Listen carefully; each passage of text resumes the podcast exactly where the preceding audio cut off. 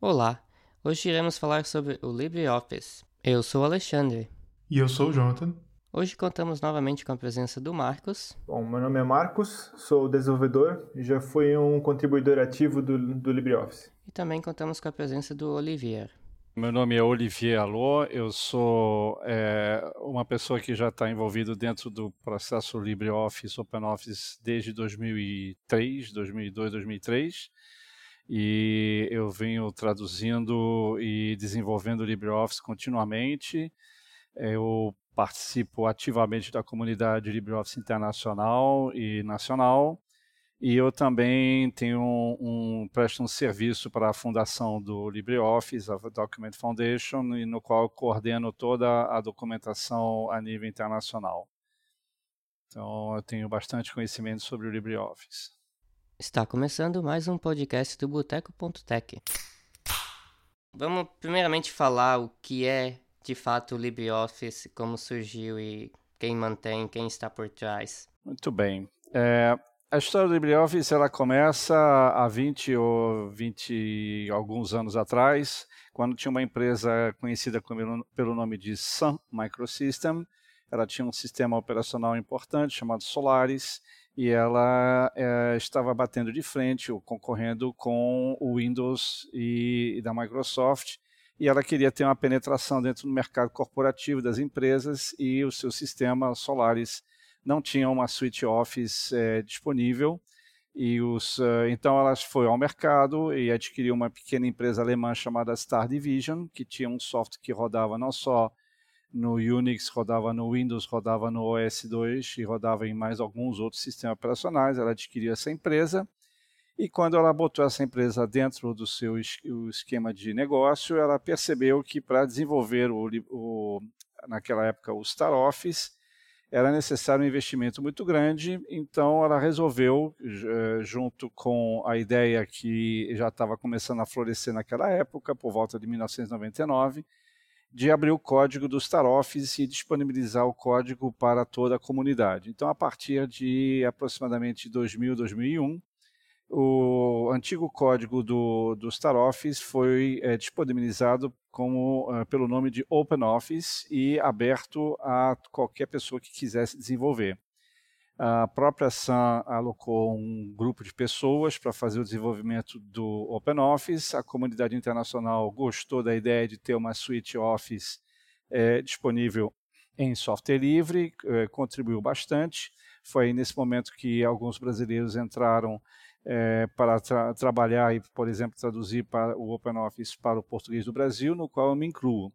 É, esse processo foi caminhando e depois de é, vários releases, né, de até dois, de 2001 aproximadamente até 2010, é, foi feito o desenvolvimento do OpenOffice junto com essa empresa Sun Microsystem.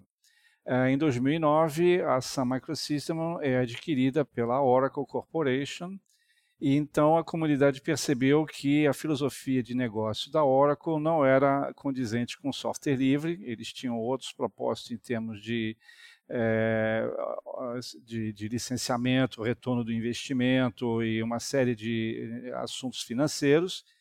E a comunidade então resolveu, em 2010, de criar um fork, né, uma divisão, e pegou então esse código, que era livre e aberto, e renomeou ele como LibreOffice, então, e ao mesmo tempo lançou as bases para a criação de uma fundação sem fins lucrativos, que nós chamamos é, nesse momento de The Document Foundation. E essa fundação ela é o abrigo legal, é o, é o mantenedor legal do software, ele defende seus direitos de, de intelectuais e a sua disponibilidade. E nos últimos 10 anos, então, o LibreOffice foi sendo desenvolvido é, sobre a orientação do, é, da Document Foundation e com a comunidade, não só de desenvolvedores, mas de estudantes, de pessoas tradutoras, de escritores de documentação. E, essa, e chegamos aqui em 2020 já com é, um LibreOffice que é um produto extremamente maduro, bastante robusto, capaz de rodar não só no Windows, como no Linux e no Mac. E hoje em dia é um software que é adotado por centenas de milhões de pessoas, no mundo afora e ele está disponível então para é, ser baixado e tem uma comunidade também muito ativa que sempre tem espaço para que as pessoas cheguem e contribuam. Então, essa é basicamente a história do LibreOffice até o presente momento. E nós estamos agora trabalhando para uh, eh, os próximos 10 anos. A pergunta aqui de quem é que mantém, né? quem é que mantém o LibreOffice. O LibreOffice é mantido por uma comunidade de desenvolvedores, onde você tem pessoas independentes, tem pessoas que são sob contrato de outras empresas e tem pessoas que simplesmente são uh, estudantes, é, às vezes do programa é, Google Summer of Code, às vezes são estagiários, é, às vezes, então, são programadores profissionais. Três empresas em particular são as mais importantes na contribuição do código. A maior delas é a Colabora, que é uma seção de um grupo da antiga SUSE, que se formou dentro de uma, do, sob o nome Colabora. Tem uma empresa alemã chamada SIB, que tem contratos de consultoria e de desenvolvimento com o governo alemão é, no LibreOffice e tem também a Red Hat que é, aloca é, horas de seus desenvolvedores para ter uma suite Office dentro das suas ofertas de desktop no mundo corporativo. Então, são essencialmente esses três, é, é, esses três grupos de profissionais, mais, mais os voluntários e algumas pessoas que é, pontualmente vêm a trabalhar junto com o LibreOffice através de suas empresas. A fundação também ela, ela lança é, é, contratos né, ou, ou chamadas para desenvolvimento quando um determinado tópico da suíte é complexo demais para ser feito de forma voluntária.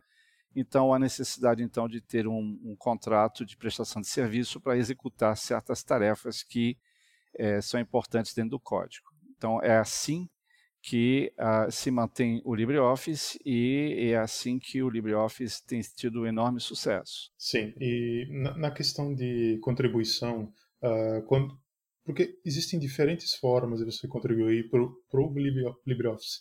Uh, alguma, que nem uma delas que você, que nem você citou é a própria tradução, que justamente é a localização da documentação do LibreOffice para o Brasil, português brasileiro, no, no nosso caso, certo? Uh, mas também existem outras formas de contribuir, uh, além, além de tradução. Uma outra poderia ser, por exemplo, a questão de código. Então, uh, talvez até o Marcos pode falar um pouquinho como, como seria essa questão de contribuir com o código para o LibreOffice. Ah, então, sim, já faz um bom tempo que eu, que eu contribuí pela última vez para o LibreOffice, mas eu lembro que na época foi um dos foi um dos projetos que mais abraça assim pessoas pessoas novas, né? Eu lembro que tinha até uma lista chamada de Easy Hacks, que era para para novatos, né? Tipo assim, ah, eu quero começar a mexer no código, mas eu não sei por onde começar, né? E eu lembro que tinha essa lista assim de bastante ideias assim que, a, a, que eles acabavam elencando, que eram coisas mais simples, às vezes trocar classes de, de, de código e ou se não, sei lá, trocar alguma outra coisa, que aí a pessoa ficava um pouco mais envol envolvida, né? Olivia, tu sabes dizer se isso, uh, se isso existe ainda, essa, essas iniciativas? Existe e é, tem sido um fator de sucesso, de, conforme você mesmo comprovou, e é uma das é, coisas que continua atraindo uma grande gama de, no, de novatos né, que precisam começar a, a entender como se trabalha de forma cooperativa, colaborativa em software livre e esses Easy Hacks, eles têm ali algumas gradações, eles são dos muito fáceis até os mais complicadinhos, mas eles já dão uma boa noção porque eles já forçam a pessoa, o desenvolvedor, né, o, a pessoa que vai é, trabalhar nesse código a, começar com certos procedimentos absolutamente indispensáveis, como, por exemplo, baixar o código e compilar o código no seu, no seu computador. Só essa operação já dá uma enorme experiência para o, o candidato, né, o contribuinte, quando ele tem que, é, ele mesmo ter que é, resolver um monte de é, pequenos problemas que acabam acontecendo e com a ajuda da comunidade, através de chat e outras, outros canais, é, obter ajuda de desenvolvedores mais calejados que orientam então como proceder certas, operações que devem ser feitas. Então, o EasyRack já é um excelente é, meio né, de você começar a desenvolver é, no LibreOffice e ganhar uma enorme experiência em termos de desenvolvimento, porque eu tenho certeza que qualquer pessoa que hoje em dia, talvez até o Marcos me confirme isso, que já tenha feito alguma contribuição com o LibreOffice, ele pode botar isso no currículo, porque certamente a empregabilidade dele vai aumentar bastante, na área principalmente de desenvolvimento em TI. É, então, eu lembro que quando eu fiz uh, entrevistas depois, eu sempre acabava, acabava, uh, acabava mencionando, né, de fato que eu tinha contribu contribuído, daí eu sempre gerava perguntas, né, o pessoal ficava interessado, né, uh, falava se era OpenOffice, se era o próprio LibreOffice, né? Aí tinha que talvez explicar essa, essa troca de, de projetos, né? Mas eu lembro que isso sim deixava o pessoal bem, bem curioso lá na época, né? E também uh, Oliveira, outra, outra coisa. Uh, na época eu lembro que era bem forte o IRC, né? Uh, o pessoal usava Isso. bastante IRC para a gente tirar dúvida, né? Hoje em dia, existem outro, outros canais, assim, para que a gente consiga acesso direto? Acredite, acredite se quiser, mas ainda é o IRC. Esse pessoal não larga o IRC, é engraçado isso, né? Então, é, apesar da gente ter outros... É, é, outro, para, para os desenvolvimentos, assim, tipo, bem bem técnico mesmo, ainda, ainda é o IRC, infelizmente, porque o IRC é muito limitado. Agora, para uh, há outros, outros grupos de pessoas que trabalham, por exemplo, com marketing, tradução, documentação, aí a gente está usando muito o Telegram, porque é um, é um canal né, de, de mensagens instantâneas que tem muito mais flexibilidade, dá para postar imagens, vídeos e uma série de outras coisas que quando você tem a necessidade de ter uma representação pictórica, né, uma figura para mostrar o que você quer, é, o IRC é extremamente limitado, não permite isso, mas o Telegram ele, ele faz isso. A gente não usa o WhatsApp por uma questão quase que é, de que ele é muito poluído, mas o Telegram tem sido bastante utilizado e nós temos ali pelo menos uns 20 ou 30 grupos de usuários de Telegram. Tem, o, tem o, Telegram da, dos usuários brasileiros, tem os o, dos usuários brasileiros tradutores, tem o dos tradutores franceses, alemães, etc. Do, um que é muito ativo, por exemplo, é o canal de design, onde o pessoal faz os, o, as trocas de ideias entre as, os vários é, projetos de interface gráfica que estão sendo trabalhados. Né? Então, muita, muita novidade que a gente está vendo hoje é fruto desse intercâmbio feito via Telegram, né? onde os ícones, o layout, uma série de coisas são mostradas de forma é, de imagem, né? que isso o IRC não permite. Então, é, e, e, também o pessoal também ainda continua muito ainda em cima de lista de discussão, lista de e-mail, é, o que é também uma coisa bastante arcaica, mas é muito difícil um, um desenvolvedor que tem algumas alguns anos de estrada, né, de pedir para ele mudar o processo dele, né? Basta ver, por exemplo, que a lista do kernel né, é uma das listas mais ativas. Se for pedir para mudar de, de ferramenta, eu acho que vai ter uma, uma grande reclamação. Né? Então, essa é uma das coincidências de que quanto mais a gente avança tecnologicamente, mais a gente fica apegado àquilo que a gente já sabe usar, né? Sim, sim. E continuando nessa parte de contribuir, a gente já discutiu diversas, é, vamos dizer, áreas que a pessoa pode, que alguma pessoa pode contribuir, mas está faltando ainda como eu posso iniciar? Existe algum meio, alguma forma, algum lugar onde eu posso ir e descobrir como eu me junto ao, ao grupo, aos grupos do Telegram, ou como eu, eu, me junto à parte de design, à parte de baixar código e, e desenvolver? Sim.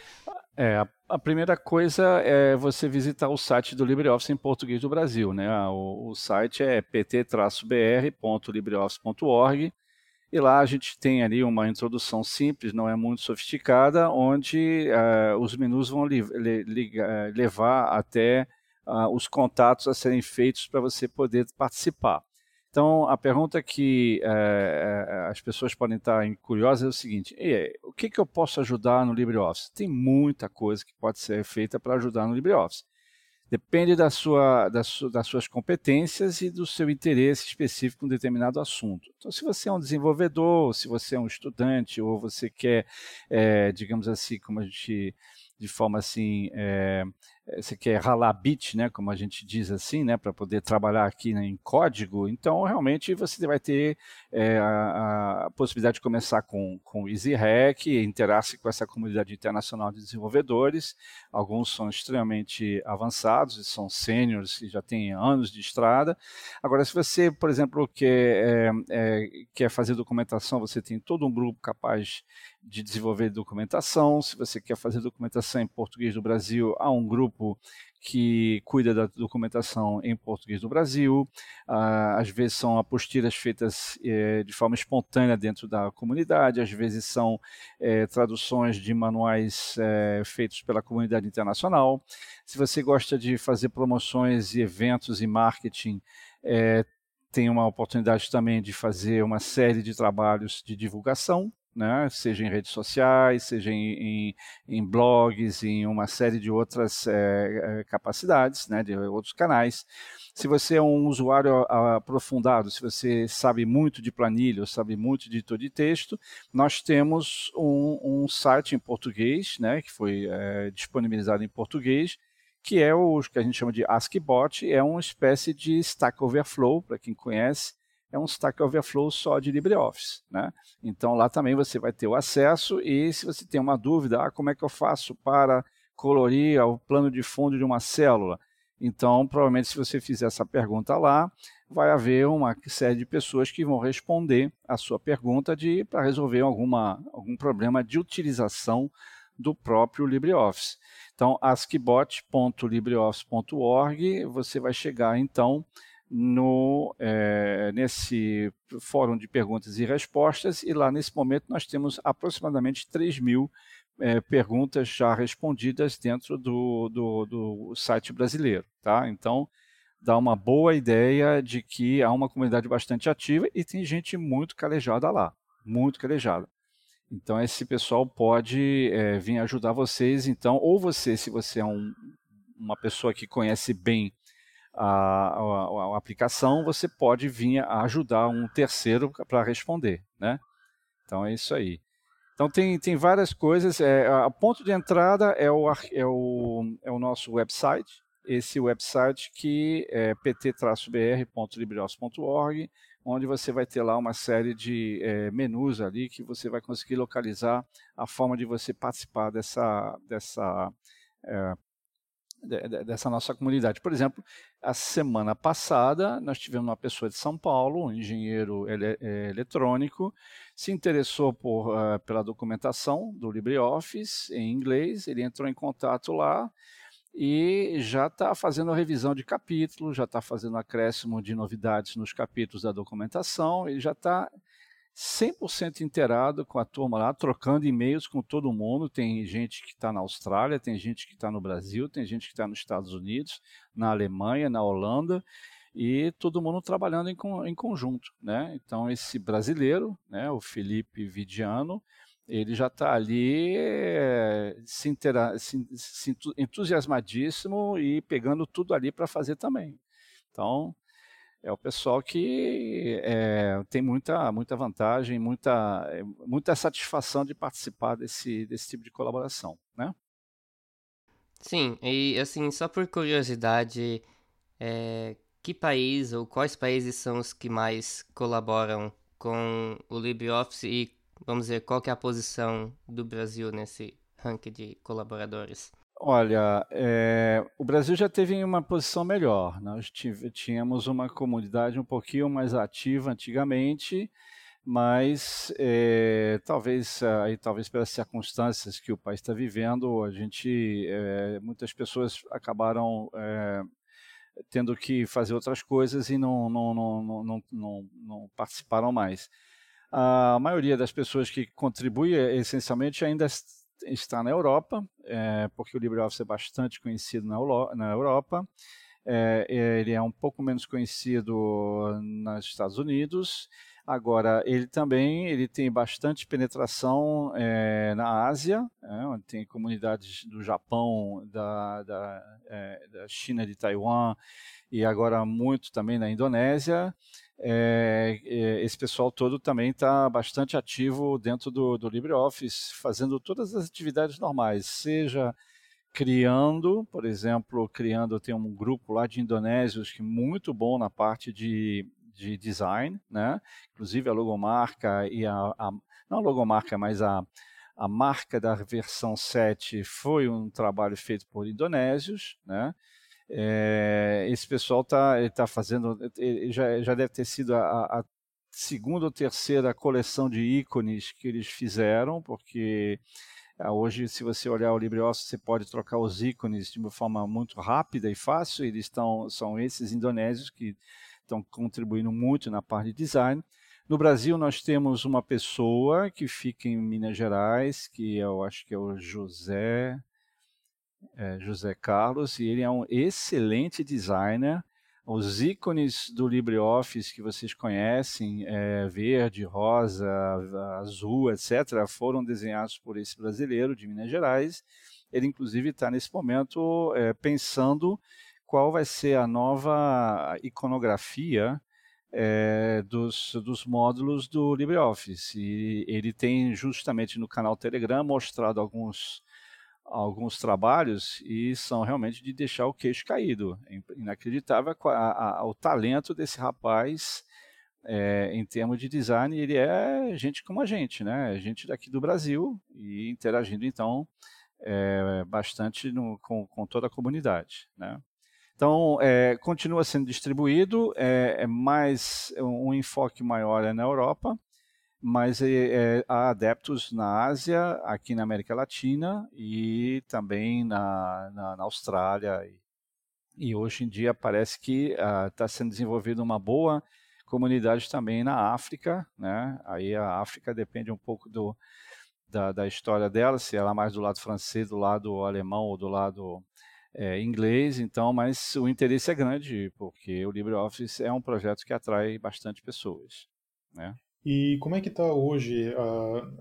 Bom, a gente acabou de falar sobre a questão da contribuição do Brasil para o projeto do LibreOffice, e mas como é que está a adoção hoje do LibreOffice no Brasil? Uh, como é que está a questão do mercado? As pessoas estão adotando? O pessoal está, digamos, de forma geral, empresas ou pessoas estão utilizando o projeto? Como é que está essa questão? É, foi detectado já por uma, várias consultorias né, de que houve um pico de adoção do LibreOffice é, a nível mundial na, na, durante a pandemia. E isso parece que foi decorrente do fato de que as pessoas, ao serem, é, é, terem que trabalhar de casa, elas usavam seus computadores pessoais, e aí os computadores pessoais não tinham as licenças corporativas, dos, uh, da Suite Office, então muita gente então passou a utilizar o LibreOffice em casa como é, ferramenta para trocar é, planilhas e, e, e, e, textos e apresentações junto com a, os colegas que estavam também em confinamento, né? Então houve bastante um, um pico, né, de, de, de, oportunidades assim de instalação do LibreOffice. E isso para nós, obviamente, foi uma surpresa até boa. Agora, em termos de Brasil, é, o, o, Brasil, é, durante, durante os governos é, do, do, do, Lula e Dilma, né, havia uma certa ênfase muito forte na área de software livre e uh, utilizou-se então o poder de barganha do próprio Estado brasileiro para é, é, recomendar então a utilização do, de ferramentas livres. Né? Isso andou até certo ponto, mas é, o Estado brasileiro é muito grande, não, é, não há uma, uma, uma TI que seja centralizada, né? e é, esse, esse interesse esse, pelo, pelo, pelo LibreOffice, então, ele se dispersou. E ele, hoje em dia, o que nós sabemos é que há uma grande quantidade de instalações de LibreOffice dentro do Estado brasileiro, né, é, que é feita de forma totalmente independente e de forma totalmente a, a, ao critério do gestor de TI, da repartição ou do departamento ali. Não há é, nesse, nesse, nenhuma é, diretriz, que, a meu conhecimento, em relação à utilização de qualquer ferramenta livre ou não. Eu não estou sabendo disso nesse momento. Então, o interesse que nós, nós vemos da parte do Brasil é um interesse muito mais para contribuição do que propriamente para utilização. né? A gente não está vendo é, nós, eu, por exemplo, já recebi muita demanda, muita demanda de suporte, né? mas é, aí tem uma característica um pouco desagradável, que as pessoas querem suporte, mas não querem pagar uma hora de suporte. Então, é, de graça, assim, fica difícil pagar as contas. Então, é um dos problemas que nós temos aqui. Sim, isso até é algo interessante, porque principalmente quando você vai para empresas, isso é algo muito crítico porque uh, eu, pelo menos na, na época que eu trabalhava como suporte de TI, eu via o LibreOffice muito mais como uma opção, digamos, gratuita em relação ao Office, uh, mais do que uma, digamos assim, uma, uma, opção que poderia talvez ter mais funcionalidades ou algo, algo do tipo. Contudo, uh, isso eu posso, posso confesso que isso era muito porque eu não conhecia o LibreOffice na época. Uh, depois que eu comecei a utilizar, comecei a instalar, comecei a testar, eu vi que não, é, é uma ferramenta, que nem você falou, extremamente estável, sólida e consolidada e, de fato, uh, mas, de fato, como a empresa que eu trabalhava era, um, era uma empresa pequena, a questão de uh, você comprar licença acabou falando mais alto e foi, digamos assim, o, o meu principal argumento quando fui meio que fazer essa instalação da, em todas as máquinas da empresa. Uh, mas como que, assim, na, sua visão, o que, que você enxerga, talvez hoje, que qual que seria o principal argumento do LibreOffice para as empresas, ou como é que seria, como é que está esse mercado do LibreOffice em empresas privadas agora? Olha, você pode você pode ter várias categorias de empresas, tá? É, algumas delas e você pode ter momentos também onde você tem é, é, empresas que estão, do ponto de vista saudáveis, ou empresas sob pressão de custos. Né? É, claramente, é, o, o, argumento que mais chama atenção é a, é a gratuidade. Né? Então, a gratuidade ela é aparentemente aquilo que se olha primeiro dentro de uma de, uma, de um custo de instalação e de substituição do Office é, da Microsoft. Entretanto, é, esse é um falso parâmetro, porque ele é um parâmetro que você não tem muito como controlar, porque é, o teu concorrente Microsoft ele pode ele pode vir a, a, mexer com o preço da licença e você pode não ter não ter aquela equação financeira é, é, fechada. Entretanto, você se você olhar ao longo do tempo e você considerar vários anos, aí o ganho é significativo em termos de utilização do, do LibreOffice.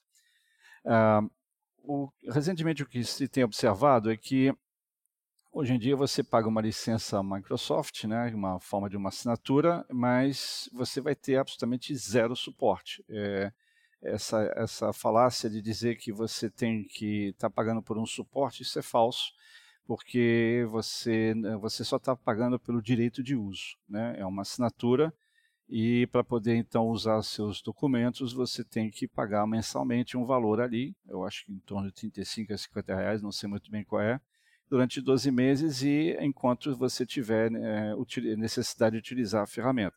Com o LibreOffice, isso acaba, porque você é dono e você é o proprietário dos seus documentos, os seus documentos podem estar armazenados no seu computador, ou podem estar armazenados na nuvem, mas é, você não vai ter esse, essa imposição de pagamento de licença. Então, o, o principal fator que a, atrai as empresas é o custo. Mas eu vejo outras, outras vantagens também que são é, essenciais. É, não é só o custo, mas também é, não, não ter que pagar por upgrades ou coisas assim. E principalmente se você brigou com o fornecedor Microsoft, né, isso pelo menos tinha muito antes, né, ah, talvez agora não tanto, você então tem uma alternativa para é, negociar preços e fazer uma série de coisas. Tá? Agora, o LibreOffice é suficientemente robusto, ele é de uma altíssima qualidade em termos de é, renderização, que ele, ele substitui perfeitamente o Microsoft Office sem nenhuma, nenhuma, nenhuma outra vantagem que o outro vai ter, a não ser que, evidentemente, você tem um legado, né? É, e aí a gente tem que analisar quais são as, uh, as necessidades da empresa que podem ter, forçar você a ter uh, licenças do Office da Microsoft. Agora, se você olhar uma empresa de, grande, de tamanho grande ou de tamanho menor, né, é, 99% das necessidades que você vai ter de uma suite Office serão cumpridas pelo LibreOffice. Né? Se você tiver uma ou duas pessoas que têm absolutamente sistemas críticos de funcionamento no Office da Microsoft, é, então, então você vai manter essas duas ou três licenças e ponto final. O resto tudo já é uma economia gigantesca. Eu, eu vivenciei uma situação muito parecida com essa quando é, nós fizemos uma implantação, na época chamava-se BR Office, dentro da Petrobras, e o projeto envolvia não só o BR Office, mas envolvia também o Firefox. Era, a ideia era trocar uh, o Internet Explorer pelo Firefox. O Internet Explorer estava muito velho e o Firefox tinha muitas inovações. Havia um sistema de controle de massa, é, que, é, massa de volume de produção dentro de refinaria que dependia do Internet Explorer. Então, a gente falou, não, a gente não vai parar uma refinaria de petróleo por causa de uma ferramenta que custa 100 dólares aqui, porque era uma planilha Excel, ou, uma planilha Excel ou um, ou um navegador. Então, há todo essa, esse balanço que tem que ser feito entre, entre a ferramenta que é crítica e, ou não, mas para a maioria das atividades que são feitas dentro de, uma, de um escritório, é, o LibreOffice atende muito bem e até melhor do que o próprio Office da Microsoft. Né? Então, é, essa, essa implantação, essa migração, ela tem que ser vista não só do ponto de vista de custo, mas das vantagens é, é, tangenciais que a gente vai ter quando faz a implantação. Por exemplo, é, uma das coisas que, que nós preconizamos é que seja feito um treinamento um treinamento é, básico ou avançado, dependendo da categoria que o cliente quer, onde nós vamos ensinar efetivamente como é que se usa uma planilha, porque as pessoas não sabem usar planilhas e não sabem usar editor de texto. As pessoas elas utilizam o editor de texto como se fosse uma máquina de escrever melhorada e não conhece uma série de técnicas e, e recursos que um editor de texto tem que é capaz de simplificar enormemente a vida da pessoa. Né? Numeração de página, criação de índice, é, a montagem de, de, de documentos extensos, é, utilização de estilos, reformatação, isso tudo as pessoas não sabem. Então, é, na oportunidade de fazer uma migração, e havendo então é, o forte interesse para ter um treinamento, esse treinamento é um treinamento de capacitação efetiva do funcionário. Né? Então é uma outra grande vantagem que a pessoa ou que o cliente vai ter quando fizer essa migração. Tá? Por outro lado, eu queria também dizer o seguinte: é, quem são as empresas que é, utilizam então o LibreOffice, né? Ou que tipo de empresas utilizam o LibreOffice? Pequenas empresas que não querem incorrer em custos excessivos, vão claramente ter interesse pelo LibreOffice, não há dúvida nenhuma.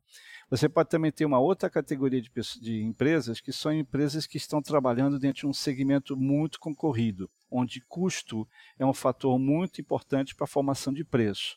Eu tive a oportunidade de é, conhecer o setor de transporte de carga no Brasil, que é extremamente desenvolvido, e esse setor é um, é um setor muito competitivo, ele é muito concorrido. Então, alguns centavos no custo final do frete são suficientes para você perder uma oportunidade. Então, essas empresas elas buscam, de alguma forma, raspar todos os custos desnecessários para poder formar um preço melhor, então, atender o cliente de forma é, é, melhor e ganhar o, o, o, cliente, porque simplesmente cortou certos custos que não agregavam absolutamente nada à atividade fim da empresa. Então, por exemplo, o caso que estou citando aqui do, do setor de transporte, transportadora de carga. Tá? É, por outro lado, você pode ter empresas tá, que estão nadando em dinheiro. Né? Então, essas empresas ali têm um cheque muito gordo, né? o chefe de TI é bem, bem visto pela diretoria, ele diz que precisa de X milhões para poder uh, comprar licenças, e a diretoria, que está cheia de dinheiro, fecha os olhos e dá os, os milhões para o diretor de TI, e ele vai lá e compra as licenças. Então, esse é uma pessoa que não vai querer, é, não vai estar tá preocupada em redução de custo, e ele, ele então não vai ver o LibreOffice como sendo uma solução para isso. Ele ele vai uh, continuar gastando seus, seus milhões e, é, quem sabe, é, é, consegue é, resolver os seus problemas. Isso é muito comum em mega empresas, empresas muito grandes, empresas é, extremamente sedentárias ou estáticas, né, mega empresas, por exemplo, uma grande estatal é o caso de ter vários é, uma necessidade de, de, uma pouca necessidade de inovação nessa área.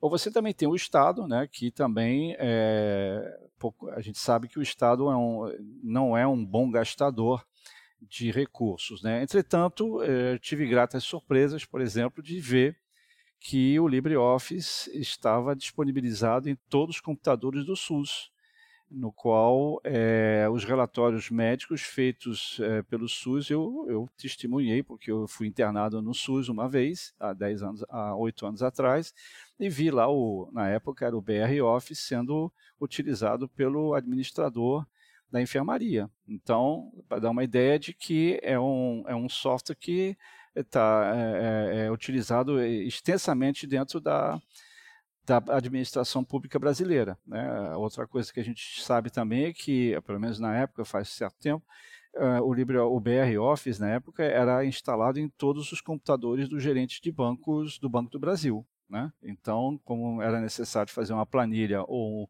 ou um documento no local da agência, né, era feito dentro do BR Office.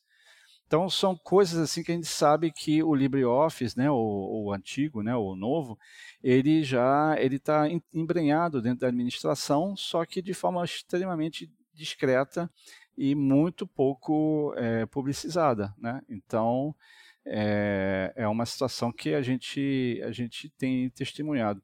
Outra que a gente tem testemunhado também, que já é uma coisa um pouquinho mais complicada, é o gestor de TI dentro do Estado, no qual ele é, sabe que tem o BR Office, mas ele nem se preocupa em atualizar o BR Office para o LibreOffice. Ele, ou seja, a gente vê coisas é, muito mal administradas porque a pessoa não quer complicação ou não quer é, modernizar a, a, parte de TI. Isso é lamentável, mas a gente tem sido chamado assim de ah, tem alguma coisa que tá, não parou de funcionar o que, que você está usando? Ah, eu estou usando o BR Office 3. Não, a gente está chegando aqui no LibreOffice 7, então são quatro gerações inteiras de, de software que você deixou de atualizar, comece atualizando, né? Então, essa é uma situação que a gente tem. Então, para resumir, né, é, empresas grandes com muito dinheiro não se preocupam, empresas pequenas se preocupam, empresas sob forte concorrência se preocupam, então, é um mix de vários, é, vários perfis né, dentro do, do, do, mercado. Então, uh, Olivier, a gente vendo assim que tem, existe bastante demanda então, né, para treinamentos, implantação e esse tipo de coisa, né? E a gente sabe que a, que a Colabora, acho que é um player forte lá na Europa, né, quanto a isso. E aqui no Brasil, nós temos empresas certificadas, digamos, pela, pela TDF, ah, para fazer essa implantação? Não, o que nós temos, o que nós temos é, são alguns, é, algumas pessoas que foram certificadas como especialistas em treinamento e migração. Eu sou uma delas. É, tem o Valdir Barbosa, que é da Unesp, tem o Gustavo Pacheco, lá do Rio Grande do Sul, mas essas pessoas elas não têm muito que sido demandadas é, para esse trabalho de treinamento e de, e de migração. É, uma das coisas que as pessoas também é, querem é que elas querem que a migração venha de graça, né? ou, ou seja, é, que é, é, um equívoco pensar que você vai arrancar fora uma switch office e colocar outra e não vai acontecer nada. Não é o caso, a gente sabe que ele gera problemas e a, a, todo o trabalho de consultoria de imigração visa justamente minimizar ou quase zerar esses problemas de, de mudança. Né? É, agora, é, essa demanda ela é, ela é, bastante rara e ela não é o suficiente para promover assim um negócio su, substancial, porque é um dos problemas que está se enfrentando hoje em dia em termos de desenvolvimento de software é que o desenvolvimento de software ele está nesse momento bastante averso, né? O cliente está muito averso a ficar pagando licenças perpétuas, né? É, nem que seja por manutenção. Então é uma é uma situação que está acontecendo é, no mundo inteiro e, e, a Microsoft já percebeu isso, então ela vende uma licença, mas você tem praticamente zero suporte. Né? Não tem suporte. Se se você, se o software deles está com problema, é, na verdade o problema é seu, não é deles. Eles vão, eles vão, se quiserem, eles vão consertar, senão você vai ter que encontrar outra maneira de fazer o que você quer fazer com a ferramenta deles. Isso é bem comum na parte, da parte de, deles e então é uma situação, né? É, todo o trabalho, o trabalho de consultoria e migração e o trabalho de treinamento, ele é, ele tem um potencial muito grande, mas é, ele, ele tem um limitante que é o custo final da, pra, da solução para o cliente, né? Então, essa é uma situação. Sim. E, bom, muito interessante. E falando mais sobre a evolução do LibreOffice, como é que foi essa questão do LibreOffice na era cloud com concorrentes como não somente uh, desktop, mas também você tendo aí concorrentes como o Google Docs e o Office 365? Como é que foi essa questão do Libre? Como é que o LibreOffice tratou exatamente essa mudança?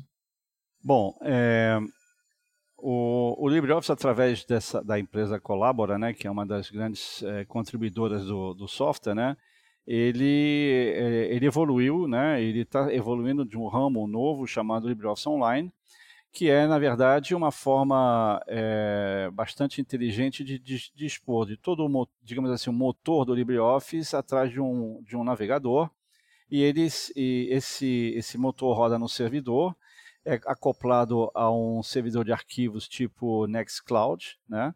E você então consegue assim criar uma nuvem, tá? E o seu próprio documento online, é, utilizando o seu navegador e sem ter que baixar qualquer software é, e instalar no seu navegador, no seu, no seu desktop, né? Então você pode estar com o teu tablet, você pode estar com o teu celular, ou você pode estar com o teu desktop, acessar o servidor uh, Nextcloud, abrir um documento do LibreOffice e sair editando, inclusive até com fazendo multi-edição, ou seja, você pode ter até, até o limite da máquina de editores simultâneos dentro do software. Nós, por exemplo, fazemos reuniões dentro do nosso, nosso ambiente e o, as reuniões do nosso comitê de engenharia são feitas com criando a, a ata da reunião diretamente no LibreOffice e, e, nós temos ali 14 ou 15 pessoas eh, com o documento aberto vendo, eh, vendo a edição ocorrer ah, instantaneamente, inclusive podendo até haver dois, duas pessoas diferentes editando o mesmo texto. Tá? Isso é possível também.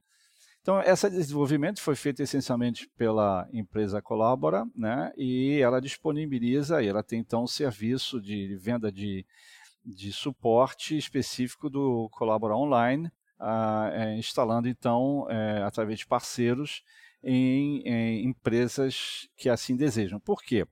Qual é o nicho que eles encontraram? Eles, obviamente, eles encontraram o nicho porque os concorrentes é, na nuvem são, primeiramente, essencialmente empresas americanas. É, são empresas no qual você, por um sim, por um não, elas podem simplesmente é, copiar teus dados, é, por mais que você diga que há contratos de confidencialidade e coisas lindas, maravilhosas feitas pelos advogados. Na hora que o Donald Trump disser que quer ver o que está acontecendo com a Embraer, né, e a Embraer estando no Google Docs, ele vai simplesmente olhar lá dentro e você não vai fazer nada. Né? Não, não tem como. Então tem muita empresa que não, que não pensa assim, tem muita empresa então que quer ter seus eh, dados dentro de suas eh, instalações, né, fora do alcance de governos. Né? Por exemplo, nós sabemos que eh, certas empresas de, de, na, na, área de defesa não vão querer botar seus documentos no Google Docs. Né? Porque são, é, são segredos industriais, são uma série de coisas que é, você precisa proteger. Então é nesse nicho que é, se instala então o LibreOffice online e você então as empresas que têm seus próprios data centers, né, no qual elas tratam seus dados é, confidenciais, elas têm agora essa possibilidade de utilizar o LibreOffice online internamente, sob controle com o seu próprio firewall suas próprias práticas de segurança corporativa e é, supostamente estão é, com mais defesas de invasões ou de bisbilhotamento da parte de governos, é, que são os governos onde as empresas de cloud estão sediadas. Então, é, é nesse sentido que você tem essa coisa. Alguns governos são muito mais sensíveis que outros. Aqui a gente sabe que no Brasil, eu já vi que o Google Docs é um grande fornecedor, a Microsoft também é um grande fornecedor do governo brasileiro. Então, talvez essa não seja a preocupação do governo brasileiro, mas é a preocupação de outros governos é, mundo afora. Né? Então, essa é uma situação que é, onde o LibreOffice Online é, tem muita vantagem porque ele permite que você tenha esse isolamento dessa, desse serviço internacionalizado. Tá? Sim, e continuando um pouquinho nessa questão do Collabor Online, ainda é, tem a questão de que é disponibilizado de forma gratuita e provavelmente open source, uh, e eu posso instalar e integrar, vamos dizer, com Nextcloud ou OnCloud, e que algumas empresas fazem uso, ou até pessoas em casa às vezes têm o Nextcloud rodando e eles podem utilizar de forma é, gratuita também. É, eu, eu não tenho detalhes sobre o, o licenciamento como está feito. É, eu sei que há sim a possibilidade de você uh, instalar uma versão pequena, é, limitada em termos de, de, capacidade, através de um Docker, e que, cuja instalação é muito simples, mas o alcance é limitado. Ou seja, se você. Isso é, parece que é limitado a 20 pessoas. Mas se você é uma empresa corporativa, um, como uma organização governamental e você tem centenas de usuários, aí você teria que é, disponibilizar então uma equipe para fazer a instalação, ou então você chama é, os parceiros da Colabora para poder fazer a sua solução. Sim, tá? sim. Então é nessa, nessa, nesse, nesse sentido, né? Não, então, uh, recentemente a gente viu aqui esse, não, não digo pro, problema, né, mas eu digo esse acontecimento da parte do Personal Edition, né? Acho que foi algo até recente. Uh, terias como falar um pouco so, sobre isso, Olivier? Qual foram as, as ideias que, que, que, tiveram e depois acabaram repensando um pouco melhor? Olha, é, sim, o, o, o que ocorre é que é, esse mercado cloud, né, esse mercado é, de desktop, é um mercado extremamente é, comoditizado, né? Com isso, com essa palavra comoditizado, isso quer dizer que as margens são é, de, de lucro são baixíssimas. Claro que não é o caso do Microsoft, porque eles têm uma dominância tão forte que eles podem botar qualquer preço que as pessoas vão acabar pagando, né? É a perda que eles podem, sei lá, eles podem fazer uma conta ali de que eles estão num preço ótimo, que é o que dá mais dinheiro para eles ali, né? É, entretanto, é, o que ocorre é o seguinte, é, é a, a, a ideia era que para tentar é, viabilizar um pouquinho mais o mercado de suporte, né, foi, foi lançada a ideia pelo, pelo pessoal da Colabora né, de criar uma diferenciação dentro do LibreOffice, é, rotulando então uma determinada lançamento como sendo pessoal e outro lançamento que seria Enterprise. Né. Não foi definido em lugar algum qual era a diferença entre um e outro, né? É, não foi feito nenhuma diferenciação, nenhum estudo sobre é, o impacto disso. Isso foi lançado assim, é, com, sem, sem, aviso prévio. E a reação da comunidade foi muito negativa, porque é, é um processo de marketing que já mostrou que não funciona, porque qualquer edição pessoal edição enterprise induz a uma diferenciação no qual um é melhor do que o outro enquanto que, na verdade, dentro dos estatutos da fundação, a gente não, não é para fazer qualquer diferenciação em termos de qualidade ou de funcionalidade. Então, isso foi uma reação muito negativa da parte da comunidade em relação a, a esse lançamento. A decisão foi revertida, ou pelo menos ela vai, ela vai ainda trabalhar um pouquinho melhor é, qual é a, a, correta diferenciação, se diferenciação tiver que existir, o que de forma alguma está é, definido ou, ou, é clara. É, é, muito perigoso, muito perigoso você desagradar uma comunidade. Eu não recomendo a ninguém desagradar uma comunidade fazendo coisas que essa comunidade é, não gosta. É a melhor maneira de você ver ela desaparecer em dois tempos. Então é, um, é, uma, é uma tem que tomar muito cuidado com esse tipo de coisa e ao mesmo tempo é, os, quem está provocando essa, essa, essa diferenciação tem seu negócio baseado em venda de suporte e hoje em dia a venda de suporte é uma coisa que a gente sabe que é muito, muito, muito, muito difícil e é, não tem é, nenhuma garantia que isso vá é, dar retorno. Né? Então, esse, esse é, o, é praticamente a, a ideia dessa diferenciação de marca e ela foi revertida e, e, esperamos. Eu particularmente acho que ela deveria ficar definitiva e não, não deveria ter qualquer diferenciação de, de produtos eh, enterprise ou pessoal ou comunitário ou coisa alguma. É, LibreOffice é LibreOffice, todo mundo entende e quem instalar LibreOffice tem que ter tudo que o LibreOffice quer, é, oferece, né? Então esse, esse é um ponto, né? É, então, é, a decisão foi revertida, a versão 7 ela não vai ter nenhuma diferenciação, é, vai ser um só produto, um só software. Né? Sim, de fato. É bom, também é compreensível uh, da onde que surgiu essa questão da divisão, porque manter um projeto desse tamanho é, é um custo realmente a ser considerado, porque uh, querendo ou não, são pessoas que estão ali, tá trabalhando na linha de frente para resolver problemas, resolver bugs, uh, para ajudar o projeto a seguir adiante. Mas, de fato, é que nem você comentou, né? Bom, se é algo que a comunidade visivelmente não quer, então o, me o melhor é se seguir em frente e tentar, talvez no futuro, outras alternativas, talvez menos agressivas e mas que ainda assim sejam tão viáveis quanto, né? É, eu, eu, eu não tenho é, qualquer é, receio que é, esse projeto se torne um projeto desidratado em termos de desenvolvedores. Eu não tenho a menor preocupação em relação a isso, porque o, o projeto é um projeto extremamente interessante qualquer um que sai é substituído em menos de dois tempos por um outro interessado que vai continuar a fazer esse, esse trabalho.